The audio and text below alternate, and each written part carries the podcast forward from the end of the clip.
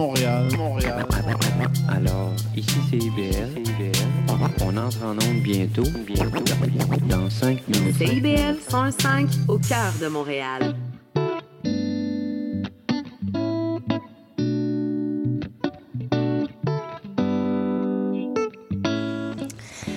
Bonjour, et c'est l'heure d'Angle droit, votre rendez-vous hebdomadaire proposé par Éducalois sur les ondes de CIBL 101.5.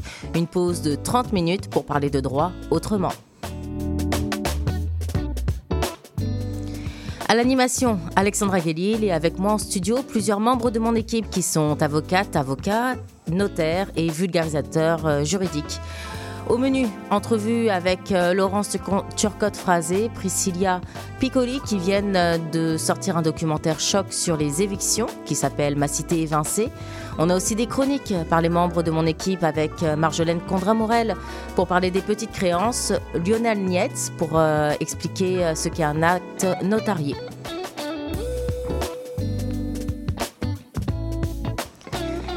Mais tout de suite, on débute avec la revue de presse juridique proposée par Sylviane Fréchette, notaire et vulgarisatrice juridique chez Éducalois. Bonjour Sylviane. Bonjour Alexandra.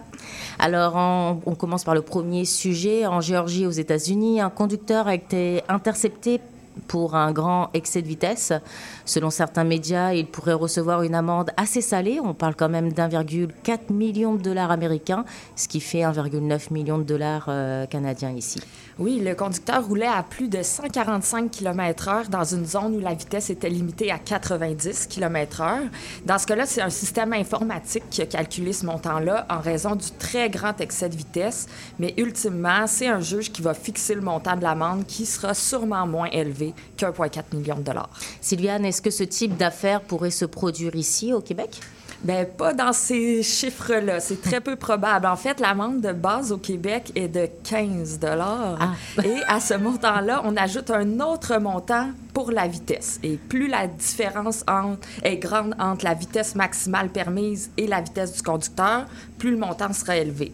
On parle d'entre 10 et 30 dollars par tranche de 5 km/h d'excès. Donc, pour vous donner une idée, si un conducteur se fait prendre à 125 km/h dans une zone de 90, il va recevoir une amende de 155 dollars plus les frais. Et à ça, on va aussi ajouter les points d'inaptitude selon le dépassement de la vitesse. On dit même que pour euh, un très grand excès de vitesse, euh, l'amende et les points d'inaptitude sont doublés. Est-ce que c'est vrai? Oui, dans une zone de 60 km/h ou moins, si on dépasse d'au moins 40 km/h, ça va être doublé. Dans une zone entre 60 et 90 km/h, ça va être doublé si on dépasse d'au moins 50 km/h. Et pour les zones où c'est maximum 100 km/h, c'est doublé quand on dépasse plus de 60 km/h. Est-ce qu'il y a d'autres situations où les amendes peuvent euh, être doublées, Sylviane? Oui, quand vous êtes dans une zone de travaux, donc dans ces cas-là, les panneaux sont orange et c'est aussi doublé si vous êtes dans une zone scolaire au cours de la période scolaire. Alors justement, on va parler de zone scolaire. Québec envisage une compensation pour l'Université Bishop à Sherbrooke. Oui, suivant la hausse des frais de scolarité prévue l'automne prochain et imposée aux étudiants hors Québec, le gouvernement va évaluer l'impact de cette hausse sur la réalité de cette université anglophone de région et possiblement lui venir en aide s'il y a un manque à gagner. On rappelle, les frais de scolarité, ça implique quoi exactement? Bien, au Québec, l'école publique est gratuite jusqu'à un certain point. Donc, certains frais vont varier selon le type de formation, l'âge de l'étudiant ou encore l'établissement choisi. Euh, est-ce qu'il y a des exemples? Oui, donc, euh, par exemple, la maternelle, le primaire, le secondaire, il n'y a pas de frais de scolarité. C'est gratuit jusqu'à 18 ans ou 21 ans pour les personnes qui ont un handicap. Mais même si les manuels scolaires sont gratuits, l'élève doit payer pour du matériel supplémentaire comme crayon, papier, cartable. Et après le secondaire? En fait, ça va vraiment varier selon s'il s'agit d'une formation collégiale, au public, au privé, si c'est l'école aux adultes ou une formation d'études professionnelles. Mais à l'université, les études, elles ne sont plus gratuites. Il faut payer des droits de scolarité et aussi des frais afférents comme des droits d'inscription, des frais technologiques et des cotisations aux associations étudiantes. Hum, on n'a pas tous les mêmes moyens. Hein. Sylviane, qu'est-ce qu'on peut faire euh, quand euh, l'argent ne suit pas? En fait, pour savoir si vous êtes admissible à de l'aide financière, vous pouvez consulter le site du gouvernement du Québec sur l'aide financière aux études. Finalement, ta dernière nouvelle, un voisin héroïque sauve une fillette euh, qui était suspendue. Euh, C'était en fait suspendu à un balcon, pardon. On était en Chine, hein, c'est ça? Oui, donc une histoire qui heureusement finit bien. Un voisin courageux a porté secours à une petite fille suspendue par le cou à la balustrade d'un balcon. L'homme se trouvait à l'étage du dessous et a risqué sa vie pour sauver celle de la petite. Au Québec, est-ce qu'il existe une loi demandant euh, d'aider euh, toute personne en difficulté? Donc, généralement, oui, on a l'obligation de porter secours à une autre personne qui se trouve en danger de mort. Euh, cette obligation existe, par exemple, si un conducteur est impliqué dans un accident de la route, mais aussi pour toute personne qui est témoin d'une situation où il faut intervenir rapidement. Par exemple, si votre voisin est victime d'un malaise et s'effondre subitement sur son gazon, vous avez l'obligation de lui porter secours en appelant les ambulanciers et en l'aidant physiquement si vous avez les capacités et les connaissances pour le faire. Donc, il y a aussi une limite à cette obligation-là. Vous n'êtes pas obligé d'intervenir si ça pose un risque pour votre propre vie ou pour la vie de d'autres personnes. Donc, par exemple, si vous êtes témoin d'un accident euh, où une voiture plonge dans une rivière, mais que vous ne savez pas nager, vous n'êtes pas obligé de plonger pour aller l'aider, mais vous devez minimalement appeler pour obtenir du secours rapidement. Rapidement, justement, Sylviane, si en situation d'urgence, euh, si de l'aide est apportée euh, et que la personne blesse, euh, une personne blesse une autre, est-ce qu'il y a un aspect responsabilité?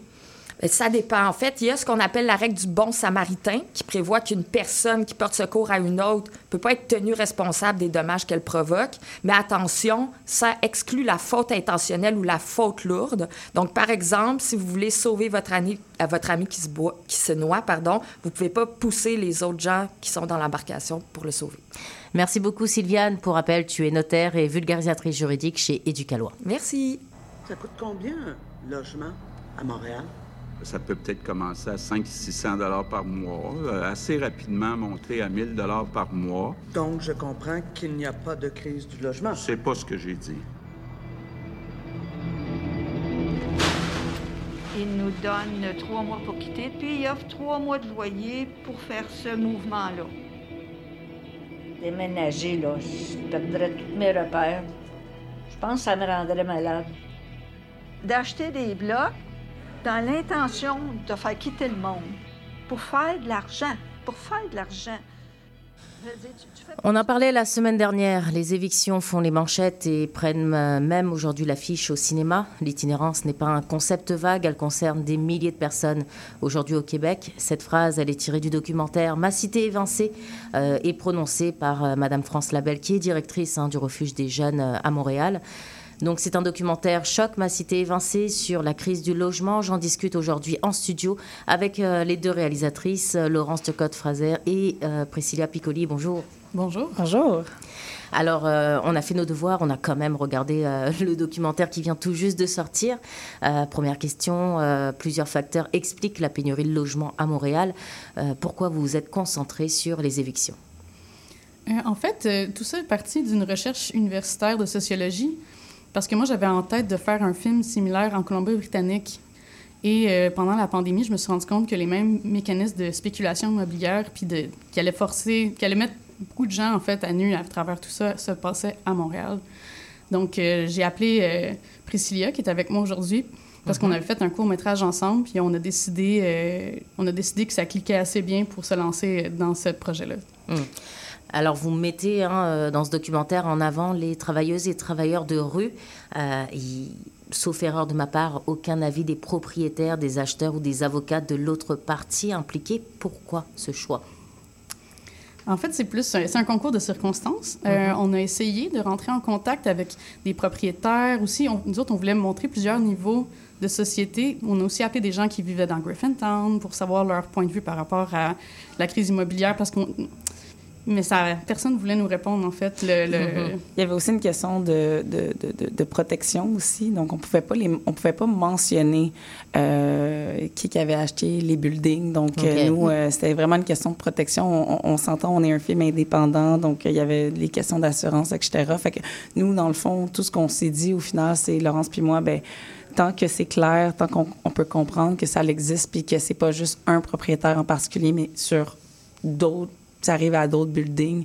Euh, donc, c'est ça, voilà. Quand vous dites protection, ça veut dire quoi exactement? Mais protection dans le sens que c'est euh, par rapport à, à notre film, on voulait, on voulait aussi nous protéger par rapport à, à tout ça. là. Oui, c'est ça. Les- ben, avec les assurances, euh, on a- on a- on n'avait pas le choix, en fait, de ne pas mentionner le, le propriétaire en particulier ou de ne pas, de pas viser euh, quelqu'un. Mais de toute façon, notre projet, c'est vraiment basé sur les mécanismes, puis que ça soit le propriétaire dans le film en question. Ça, ça s'est reproduit par d'autres grandes institutions immobilières parce qu'à Montréal, il y a un gros mouvement en ce moment. On était Mhm. surtout des propriétaires et occupants.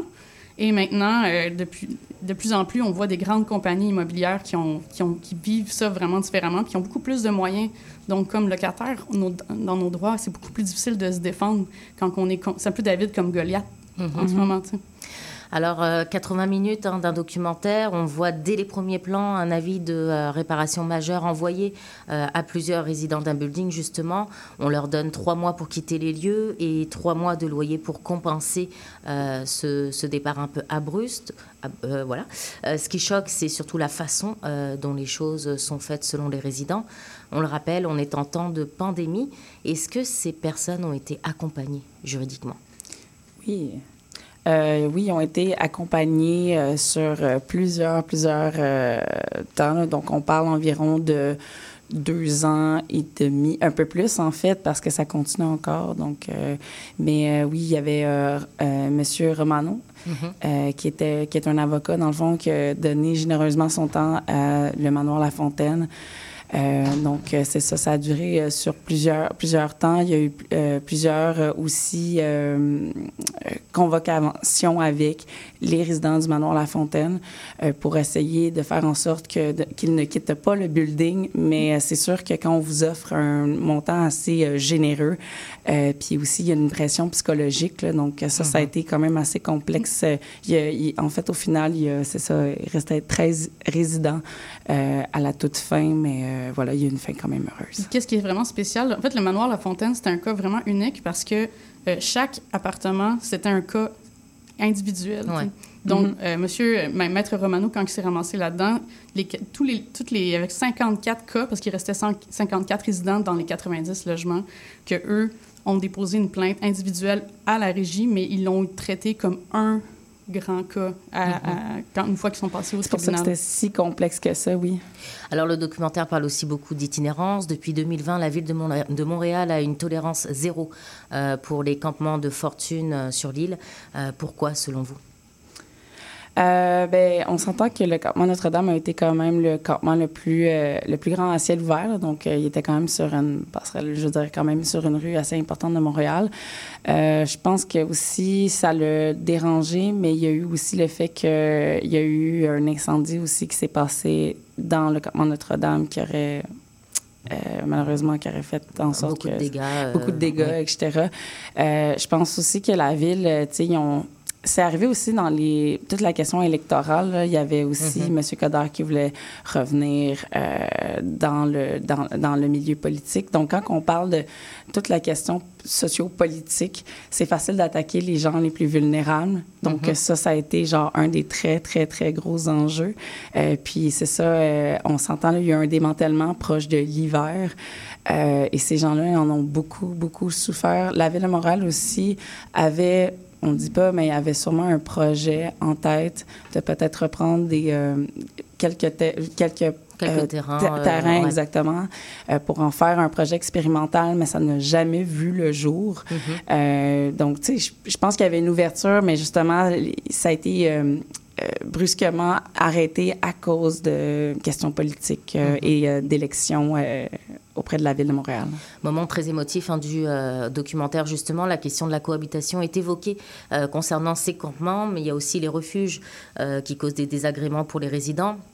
Comme on va, on va le constater aussi avec la pétition sur euh, Royal Versailles, Euh, c'est un peu le serpent qui se mord la queue, non? Absolument. Mm. En ce moment, à Montréal, il y a un gros problème. L'itinérance, dans les dernières années, elle a doublé. Euh, D'un côté, on ne permet pas aux gens de s'organiser dans des campements, mais de l'autre, on n'offre pas nécessairement assez de ressources dans les refuges pour qu'il y ait des lits pour tout le monde. Mhm. Et on est dans une ville que, quand il fait moins 35 dehors, il faut qu'il y ait des ressources parce que les gens, ils- les gens meurent.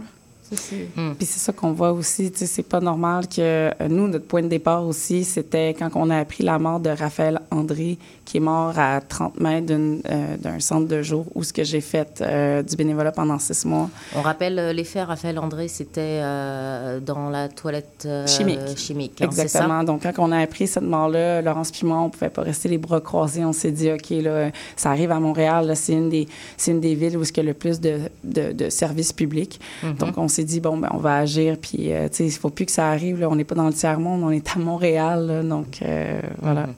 Euh, dernière question, conférence de gestion, date de procès, tout le processus judiciaire pour contester une éviction est décrit par les intervenantes et intervenants. Alors la question qui tue, si je peux me permettre, est-ce que ces personnes étaient suffisamment outillées pour le faire? Vous parlez au Manoir La Fontaine euh, les intervenantes qu'on voit dans le documentaire Est-ce que, de ce qu'on vous a dit en off, derrière la caméra, est-ce qu'ils avaient toutes les ressources euh, juridiques pour euh, verbaliser ce processus-là? Dans, le manoir La Fontaine, ils ont été, la solidarité qu'ils ont eue a vraiment changé la donne parce qu'ils ils ont créé, ils se sont organisés. Il y avait des chefs d'équipe puis les chefs d'équipe, c'est eux qui ont, ils ont, ils ont trouvé Maître Mano, mais ils ont, euh, ils ont réussi à, à, même à tirer leur épingle du jeu avec les journalistes. Puis ça, ça l'a vraiment, vraiment aidé parce que les, surtout les, les personnes plus âgées, eux autres n'auraient pas été capables de mener ce combat-là seuls. Mm-hmm. Mais grâce à leur solidarité, c'est ça qui a fait qu'ils ont réussi, au bout du compte, à tirer leur épingle du jeu. Puis c'est ça, au final, mais ben, c'est ça, c'est à dire que c'est avec la force du nombre qu'on peut gagner. Puis c'est euh, d'avoir cette, euh, cette victoire-là, ben pour nous, euh, ça montre que ne ben, faut pas lâcher le morceau. Puis on conseille les gens fortement de se battre quand ils ont un problème de rénoviction ou qui se font jeter dehors pour autre raison. Laurence Turcotte-Frazet et, Priscilla Piccoli, merci beaucoup. Je rappelle que vous êtes les réalisatrices du documentaire Ma cité évincée qu'on peut voir euh, en ce moment, il joue euh, à la Cinémathèque. Il va jouer au Beau Bien la semaine prochaine. Il joue aussi au Moderne, au cinéma public. Il va aussi jouer à Québec et à Sherbrooke. On a de quoi le voir. Alors, merci beaucoup pour votre présence à l'émission. Merci.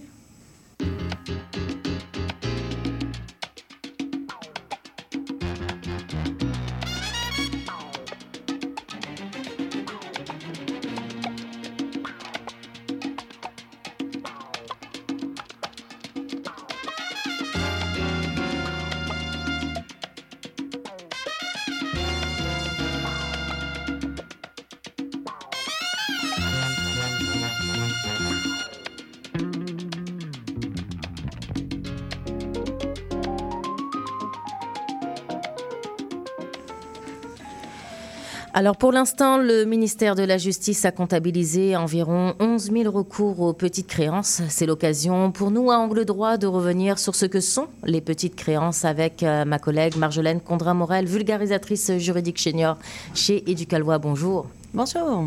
Alors euh, concrètement, Marjolaine, quel est l'objectif des petites créances? C'est très simple. L'objectif des petites créances, en fait, c'est de rendre la justice accessible.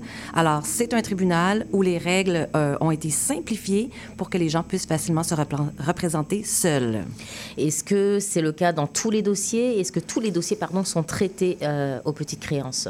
Mais en fait, il faut se qualifier de petite créance pour pouvoir avoir accès aux petites créances. Mm-hmm. Alors, qu'est-ce qu'une petite créance? C'est euh, un montant que vous réclamez qui est de 15 000 ou moins. C'est ce qu'on qualifie de petite créance. Alors, ça peut être euh, des sujets, euh, des problématiques très, très variées.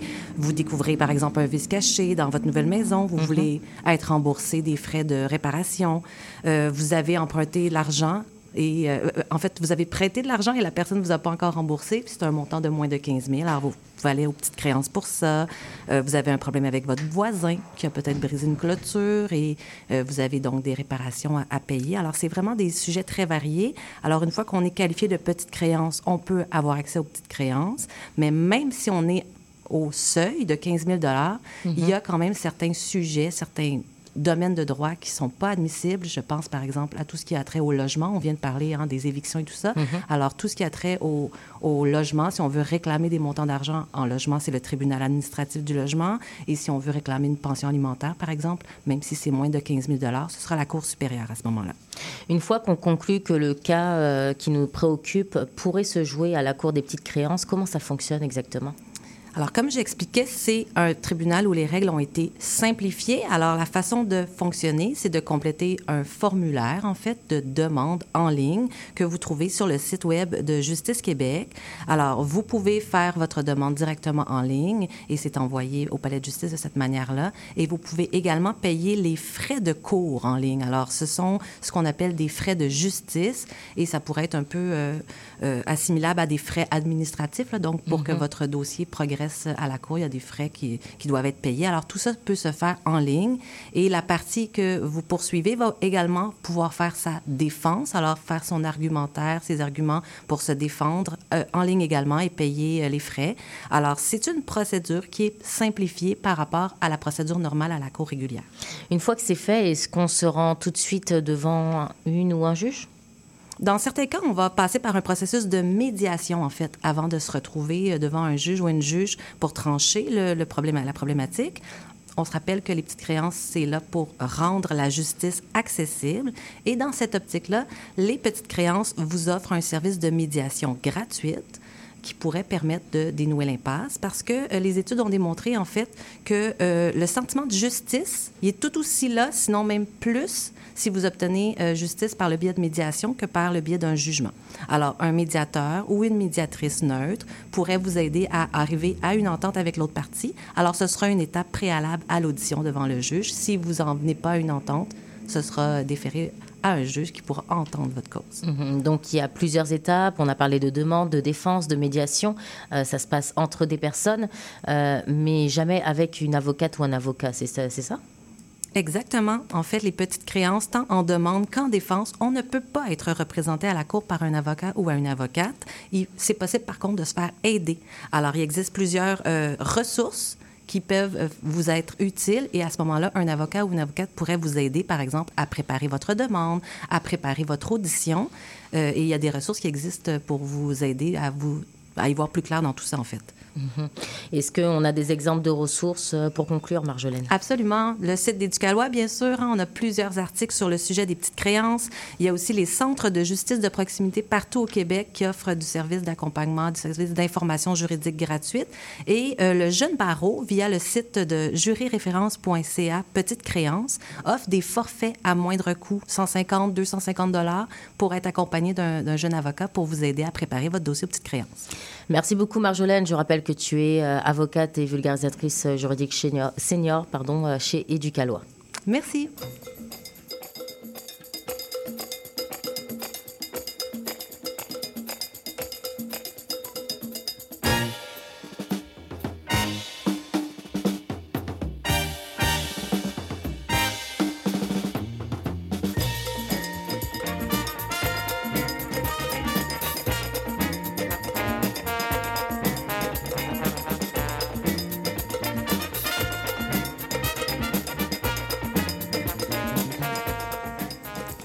Les actes notariés, on pense souvent savoir euh, ce que c'est et ce qu'ils impliquent exactement, mais ce n'est pas toujours évident.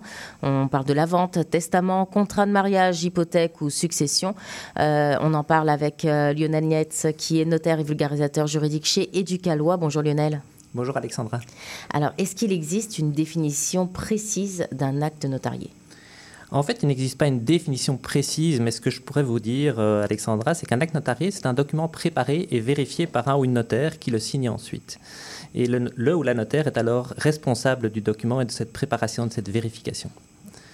Donc, un acte notarié, ça ne peut pas être un document que vous apportez chez le notaire et que vous lui demandez de signer avec vous. Par Mhm. exemple, si vous ne pourriez pas aller chercher un modèle de testament en ligne, l'apporter chez le notaire, lui demander de le signer avec vous pour en faire un testament notarié.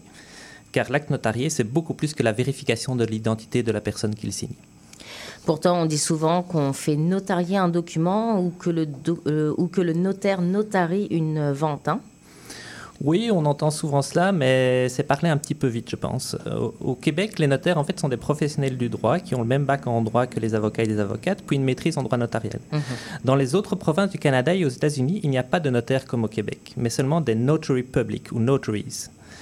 Le nom ressemble, mais leur rôle est tout à fait différent. Les notary public, notaries, ne sont pas des professionnels du droit, ils ne sont pas concernés par le contenu des documents. En fait, ils ne font que vérifier l'identité de la personne qui la signe.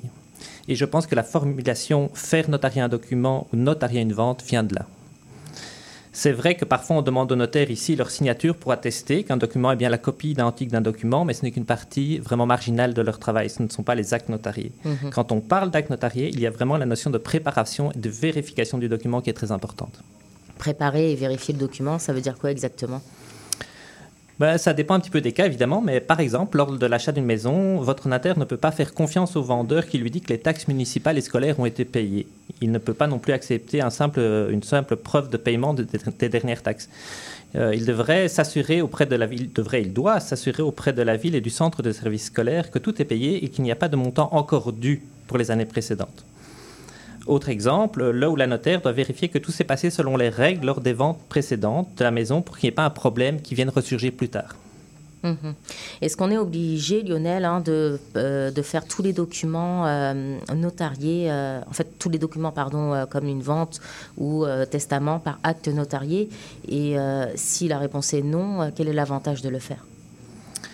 En fait, la plupart du temps, vous n'êtes pas obligé de faire vos documents par acte notarié. Comme dans le cas du testament, par exemple, vous pouvez le faire seul chez vous. Faire un, acte notarié, c'est sûr, ça coûte de l'argent, mais ça vous apporte la garantie que les choses ont été faites comme il le faut, que tout est correct sur le plan légal, que vous avez reçu les conseils juridiques nécessaires, comme si vous alliez voir un avocat ou une avocate, par exemple. Cela rend aussi le document plus difficilement contestable, Mhm. car le ou la notaire qui le signe est un officier public. Reprenons le cas du testament, par exemple. Il y a beaucoup de litiges dans ce domaine lorsque les héritiers sont désavantagés. Certains vont estimer qu'ils ont été désavantagés parce que la personne qui a signé le testament n'avait plus toute sa tête lors de la signature, par exemple. Mais si le testament a été fait par un acte notarié, ce sera plus difficile à prouver. En plus, le testament pourrait aussi être utilisé plus facilement après le décès. Hmm. Le test, euh, à part cela, pardon, euh, Lionel, euh, lorsque l'acte notarié est signé, on fait quoi au juste? L'original du document est toujours conservé par le ou la notaire qui l'a signé.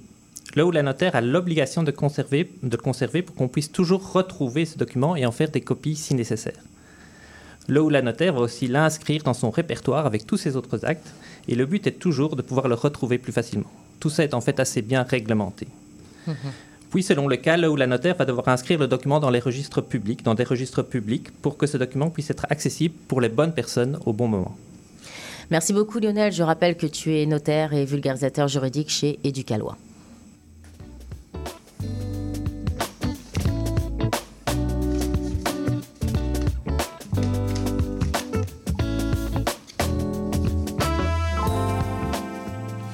Toutes les bonnes choses ont une fin, c'est déjà le temps de se quitter. Je remercie euh, mes collègues euh, Lionel, Marjolaine et Sylviane euh, d'avoir apporté leur plume, leur voix à cette émission.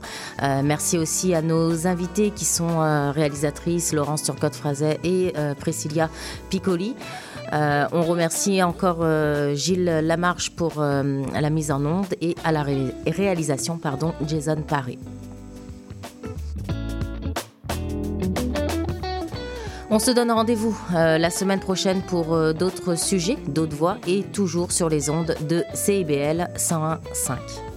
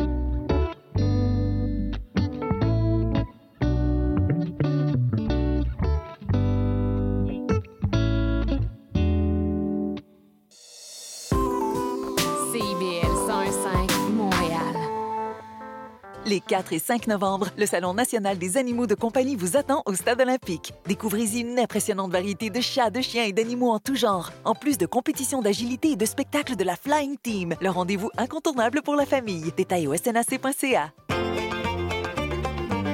Chaque dimanche dès 17h, c'est votre rendez-vous trad qui commence avec l'affaire à l'entrade. Des classiques, des nouveautés, tout ce qui a forgé et qui fait l'univers de la musique traditionnelle québécoise d'hier et d'aujourd'hui. L'affaire est dans le le dimanche de 17h à CIBL. Ah, la bouffe! Sophie Ginou et Gilles Dameneux mettent la table pour vous servir tout ce qui se passe dans l'industrie. Au menu, les chefs, les artisans, les producteurs, les initiatives alimentaires, tous les développements autour du mouvement vegan, les solutions au gaspillage, découverte des produits locaux, les tendances et les événements à venir. Plaisir gourmand. Tous les mardis, 18h. CIBL, au cœur de la bouffe. Les 30 Glorieuses, c'est le palmarès indépendant de CIBL présenté par moi-même, Caroline Boulet, tous les vendredis de 16h30 à 18h et en rediffusion le samedi à 7h30. CIBL. L'émission qui suit vous est offerte en rediffusion. On m'appelle le cowboy urbain. J'aimerais bien